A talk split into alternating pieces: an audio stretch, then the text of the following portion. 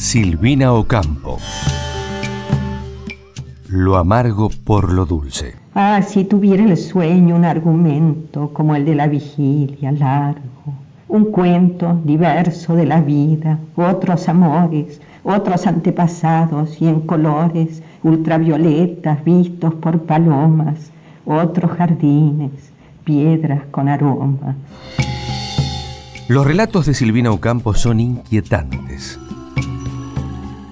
la mirada de una niña adolescente en el cuerpo de un adulto. Si los sueños atónitos pudiesen buscarse unos a otros, si se viesen para seguir tu sueño tan fraterno, sin asombro yo iría hasta el infierno.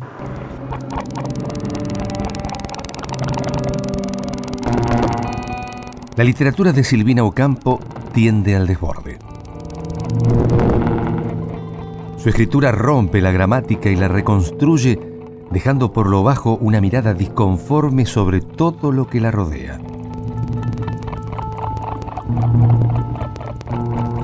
Adriana Mancini es licenciada en Letras de la Universidad de Buenos Aires y está haciendo su doctorado sobre la obra de Silvina Ocampo miedo por la, eh, digamos, un miedo, una una inquietud personal. Miedo porque generalmente el narrador avanza sobre, este, sobre los personajes débiles o los niños, por ejemplo. Entonces uno sabe más que, lo que, que, el, que, el, niño personaje y sabe lo que le va a pasar. Hay un cuento maravilloso que se llama La calle Sarandí que, es la representación de una violación.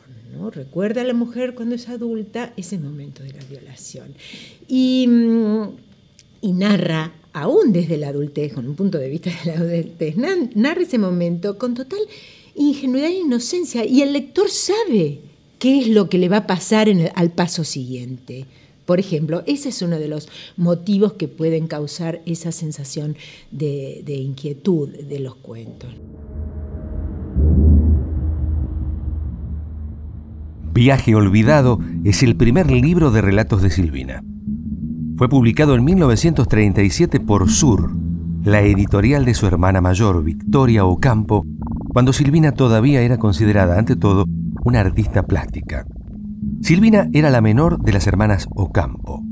Nació en 1903 en Buenos Aires, en la casa familiar de Viamonte 550. Ya que la enfermedad puede matar, la infección o la herida en un momento. Ah, ¿por qué no me mata el sufrimiento, ya que viviendo muero sin cesar? Dentro del corazón, al escuchar los golpes de la sangre como el viento, siento que la esperanza vanamente, mintiéndome, me hace resucitar. En 1940, Silvina se casó con el escritor Adolfo Bioy Casares, un pésimo matrimonio para Silvina, según su hermana mayor. En 1942 publicó el libro de poemas Enumeración de la Patria. La menor de las Ocampo vivió rodeada de grandes artistas. Esposa de Adolfo Bioy, hermana de la imponente Victoria, amiga de Jorge Luis Borges. El poeta Juan José Hernández fue amigo de Silvina. Silvina era extraña, era como eh, sin proponerse, no había que hubiera una voluntad de ser original, decía naturalmente cosas originales. Bueno, tenía ese, un don muy grande para, este, las ocurrencias de ella eran muy, muy, divertidas, muy, personales cuando escribía a la gente o cuando leía un fragmento de algo que estaba escribiendo. En fin, es, un personaje muy atractivo. Adriana Mancini estudia la literatura de Silvina hace años. Llegó a su obra a través de la literatura fantástica. Pero descubrió en la obra de Silvina una fuerte marca erótica, impensada para una mujer de clase alta de la primera mitad del siglo XX. Que hay una relación muy estrecha con un, una zona que ella este, siempre la fascinó y que dijo Serfanera que era la adivinación y la magia con el erotismo. Y también lo abyecto, lo perverso, digamos, ¿no? Este, filicidios, eh, violaciones, este, aquello que casi eh, ni se puede representar o no se puede decir, también es, fuerte en, eh, en la obra de Silvina. Hay otro cuento que se llama La muñeca, que sí que es casi como la historia intelectual de una adivina, digamos, es una niña, eh, porque, porque está presente en, Silvina esto de eh, la adivinación como una estrategia de poder de los débiles. Eh, en realidad cómo fueron las brujas, digamos. Las brujas en el medioevo, y esto lo plantea Michelet en su libro La bruja, este, eran estrategias de resistencia, digamos, ¿no? poder dominar o poder saber sobre el destino del otro o inventarlo.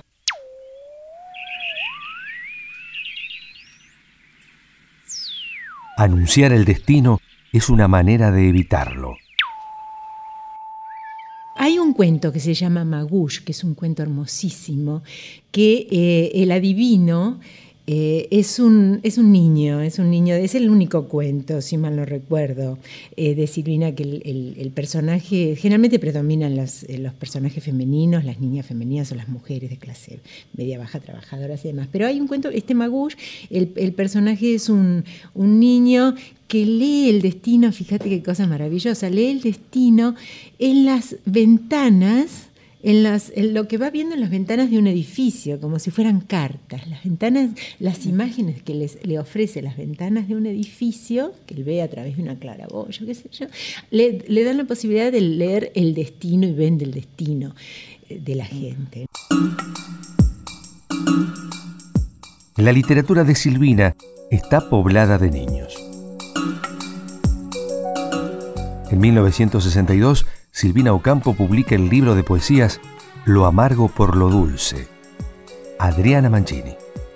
La literatura Silvina no tiene ningún tipo de, prejuicios ni de límites, ni de, es, es, una, es una literatura escrita con total desparpajo, es irreverente. Y, los niños eh, son irreverentes, los niños son naturales, dicen realmente lo que piensan, este, eh, tienen una mirada inquisidora y este, sobre la sociedad. Y yo creo que eso es importante eh, para, para, la construcción general de la narrativa de Ocampo. Yo creo que es una cosa, es una, una decisión muy acertada, digamos.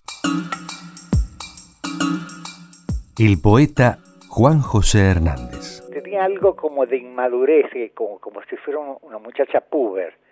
Y entonces uno se olvidaba la edad que tenía, y era como hablar con una, con una jovencita. Es decir, ella tenía esa, ese don, ¿no? Este, inspiraba así una especie de, de, confianza con, la, con alguna gente, no con todo el mundo. Pero a mí me, parecía en ese sentido un personaje muy seductor, porque tenía una cosa niñada. En 1961, Silvina Ocampo publicó el libro de cuentos Las Invitadas, nació en una clase social acomodada, aunque ella, la menor, parece sentirse más segura entre los criados. Así lo explica la licenciada Adriana Mancini.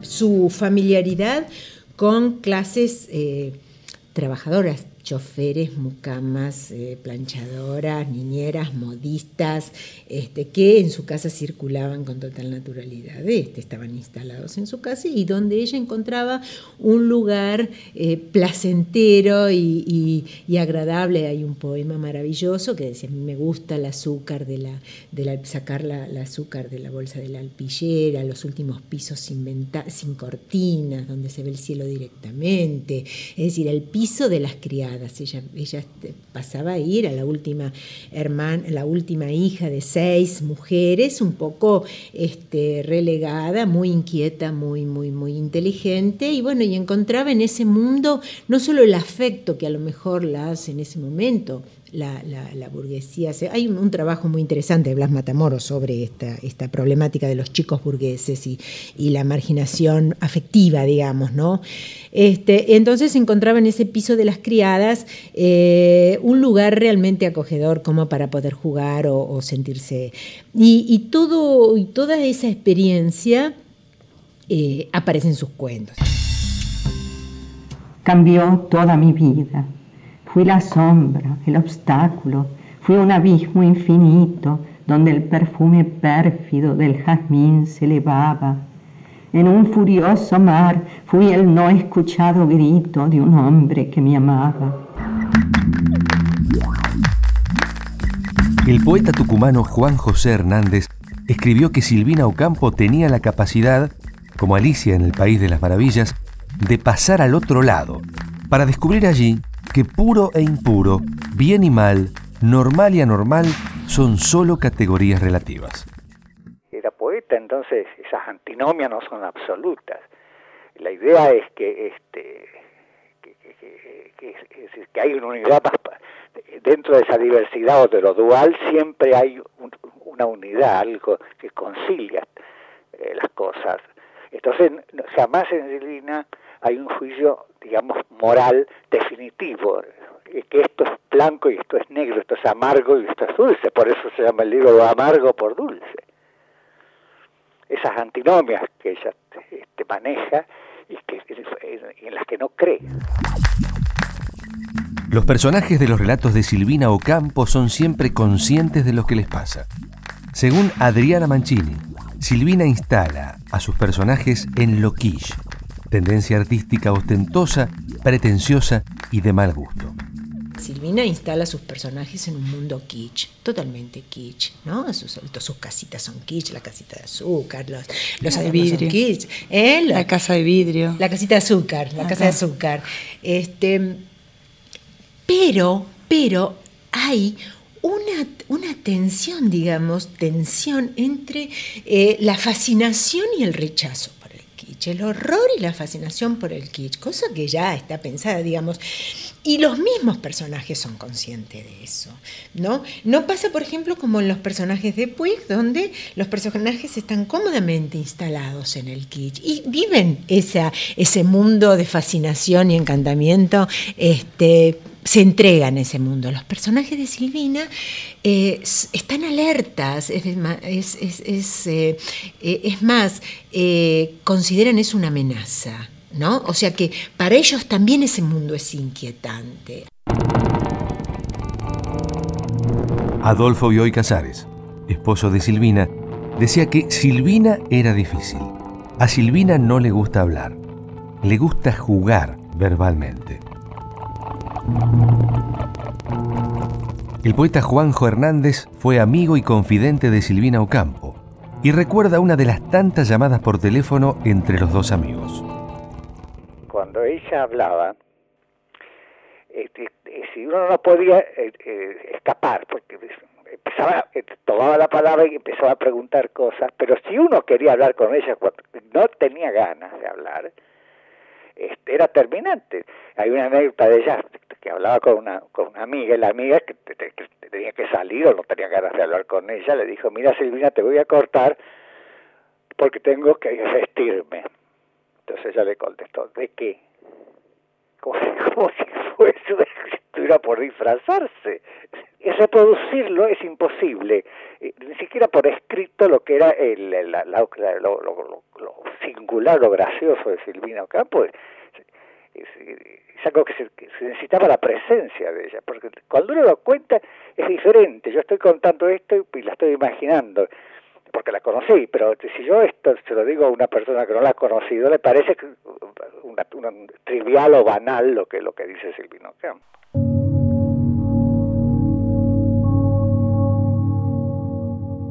En 1988 Silvina Ocampo publicó el libro de relatos Cornelia frente al espejo, Murió en 1994. Su esposo, Adolfo Bioy Casares, decía que la literatura de Silvina no se parecía a nada, como si solo se hubiera influenciado a sí misma. ¿Quién vive en esta casa? He muerto cuántas veces. ¿Cómo será mi sombra? O amor, ¿qué es lo que soy? Ave, piedra o araña, uno de los cipreses o nada, tal vez soy. La verdad es mentira, la mentira es lo cierto. Morir es transformarse en lo que no se espera. Oh rayos de la luna, yo muero y aún no he muerto. Soy una enredadera. Y mi voz se mezcló a las voces heladas de la estatua y al hierro del oscuro portón y a las voces del banco de maderas gastadas que oyó mi corazón.